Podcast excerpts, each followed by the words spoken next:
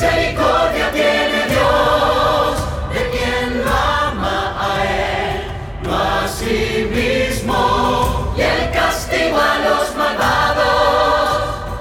Prueba la ira de Dios y su justicia.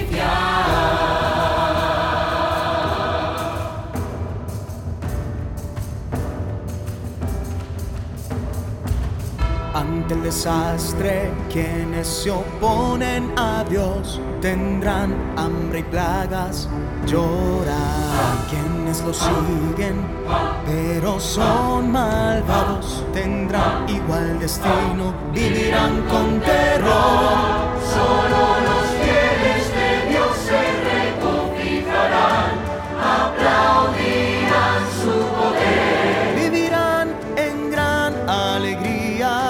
y sentirán el mayor gozo. Dios valora las buenas acciones y odia las malvadas. Misericordia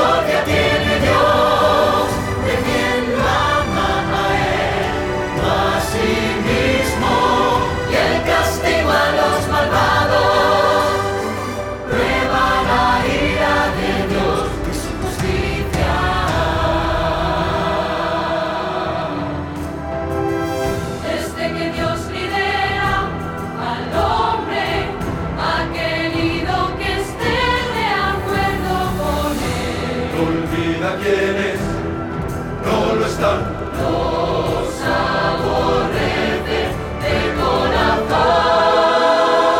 Estamos esperando, esperando para dispensar, su retribución. Con gran deleite observará. No hay que esperar más